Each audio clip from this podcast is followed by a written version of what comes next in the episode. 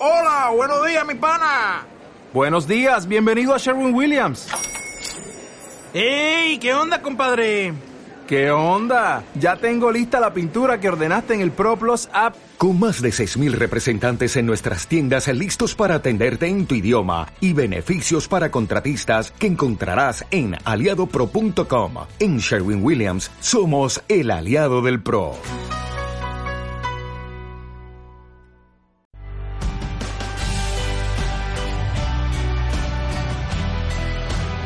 Europa en la cartera.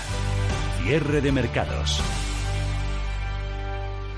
Se acaba de celebrar un importante evento financiero en París, la CFA Institute European Investment Conference, que ha reunido a más de 400 inversores llegados de todo el mundo y a más de una veintena de líderes representativos de las finanzas internacionales, la administración y la academia.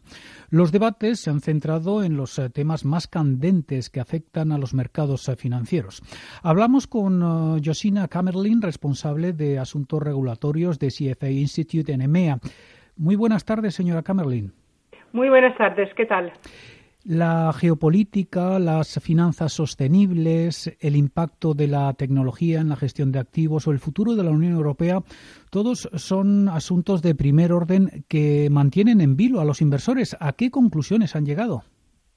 Pues mira, eh, fueron un día y medio muy interesantes, porque está claro que estamos en un mundo muy incierto, eh, para los inversores la geopolítica con el Brexit, con eh, la posición de Europa, por ejemplo, eh, con, China, con, los Estados Unidos, con Rusia, con Turquía. Todo esto crea un, un, un, quebradero ¿no? de cabeza. Y en, en, ese, en ese ambiente viene, por ejemplo, todo lo que es el, alza del populismo que eh, lleva a, otras conclusiones dónde vamos con un mercado financiero. Eh, llega también eh, la preocupación de todo lo que es sustainable, en la inversión sostenible, los factores ESG. Viene también el reto y desafío para el mundo financiero de lo que es la tecnología, ¿no? La ingeniería, em, machine learning, también, por ejemplo, la inteligencia artificial. Mm. Todo esto em, fueron eh, unos debates que claramente indican que vamos a un acercamiento del pensamiento que eh, el mundo financiero tiene que Em, reconstruirse, que las cosas no han cambiado. Yo mismo, por ejemplo, animé un debate sobre lo que es whistleblowing, ¿no? los delatores eh, de todo mm. lo que está pasando y en las últimas semanas hemos visto que en países donde tradicionalmente se podría creer que no pasarían estas cosas, ha habido escándalos de, de no pagamiento de impuestos, de anti-money laundering, como fue, por ejemplo, en Dinamarca, eh, en Holanda, etcétera. Entonces, esto animó bastante el debate de, este, esta nueva construcción que tiene que mejorar, ¿no? Em, poner el capital para la economía eh, y para em, la, gente que de verdad lo necesita para los inversores eh, privados. Mm. Estas fueron las, las, grandes pinceladas. Mm. Te diré también que, por ejemplo, teníamos a profesores de, neurología que vinieron a hablarnos sobre eh, cómo, por ejemplo, eh, en este mundo donde la información va a la rapidez de un, segundo con, todo lo que se puede transmitir, eh, cómo, por ejemplo, distinguir ¿no? de, lo que de verdad está está yendo acabando como información. Y eso por ejemplo es el poder la multitud en acción. Y fue un, escritor que, me encantó francamente. Em, y creo que tenemos que estar al abierto a la escucha de prácticas nuevas, hmm. de sociología, de eh, neurología, de, todo este tipo de cosas para construir este mundo nuevo. Diez años después de la crisis financiera de 2008, la creciente desigualdad de la riqueza, el libre comercio y la actual infraestructura financiera están contribuyendo a un mundo cada vez más fracturado. Y como mencionaba usted antes, estamos viendo las consecuencias de todo ello con el auge de los nacionalismos y de los populismos en Europa. ¿Cómo se aborda este enorme desafío de la desigualdad desde la comunidad inversora? Pues yo diría que lo que, por ejemplo, en, en CFA Institute, uh, claramente nosotros en nuestra, en nuestra misión ya tenemos que el mundo financiero tiene que estar para el beneficio de la sociedad. Y esto es nuestro DNA, ¿no? Nos anima. Entonces, nuestras conferencias van muchas veces sobre este punto. Y claramente eh, esto se, debatió mucho. Mariana Mazzucato, que es una profesora eh, en, la Universidad de Londres, de UCL, eh, habló sobre qué es el valor, cómo, eh, cómo encontrarse con un capitalismo, mejor, cómo no ver la destrucción del valor de una empresa que eh, en, desde 1957 hasta 2012 se ha visto que eh, la mayoría de las empresas han hecho share buybacks, donde compra, compraron sus, uh -huh. sus acciones eh, también han distribuido muchísimo dividendo, eso que es positivo para los inversores, pero de otro lado no han estado mirando el, el, largo plazo, que es la construcción de la empresa y que tenga un valor a largo plazo. Entonces tenemos que volver a este debate de eh, mirar las inversiones a largo plazo. Yo creo que esto es algo muy importante para los inversores privados, ¿no? Eh, el ejemplo clarísimo es Warren Buffett. Y, está claro que esto eh, está animando y estamos también en un mundo donde, eh, por un lado, los, lo, el, consejo robótico va a facilitar y va, va, a ser un, un, consejo que va a estar más al alcance de todo el mundo.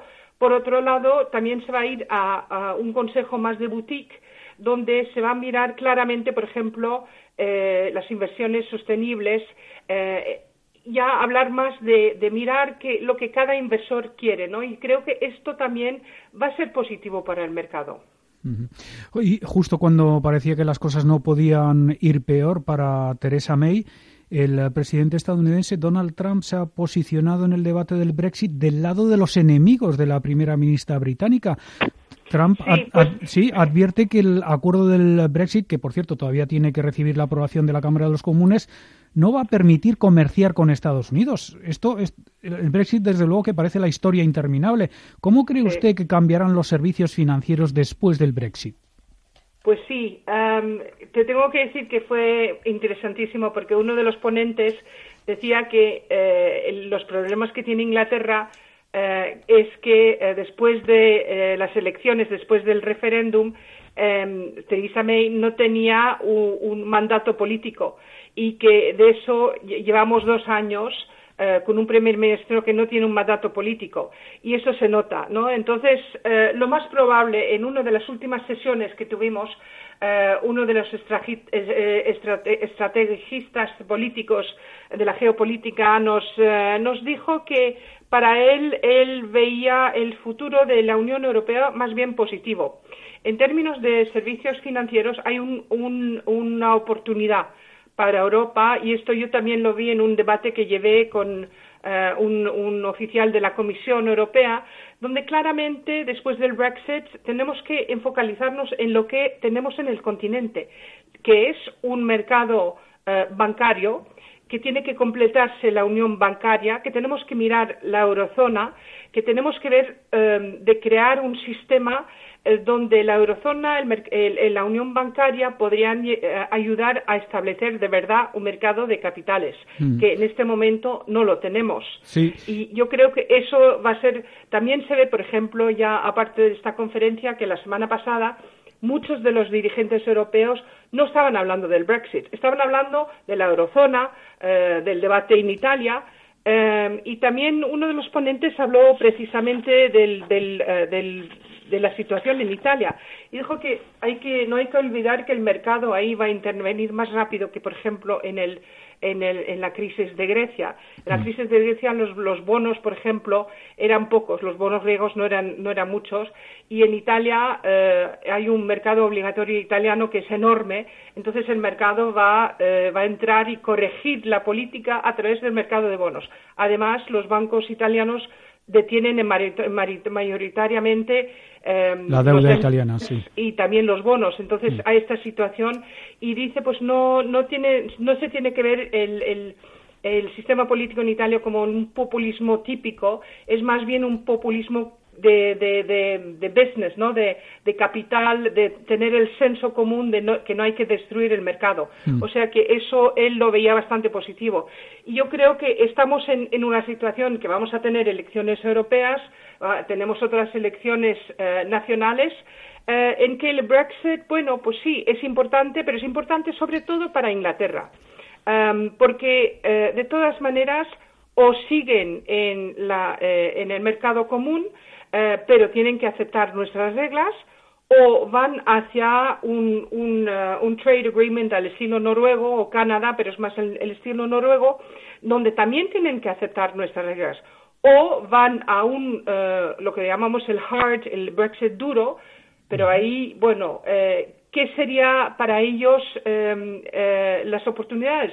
Todo lo que se ha visto como, como ha venido Donald Trump, claramente eh, todos los países, Australia, Canadá, India, han indicado que hmm. esto, estos trade agreements tardan años en hmm. negociarse y que no son en un dos por tres. O sea que para la Inglaterra tienen interés en, en, tener un agreement, eh, en tener un acuerdo. Pues eh, se nos acaba el tiempo. Josina Camerlin, responsable de asuntos regulatorios de CFA Institute en EMEA. Muchísimas gracias.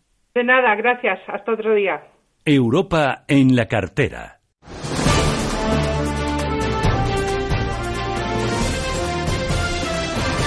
Wall Street.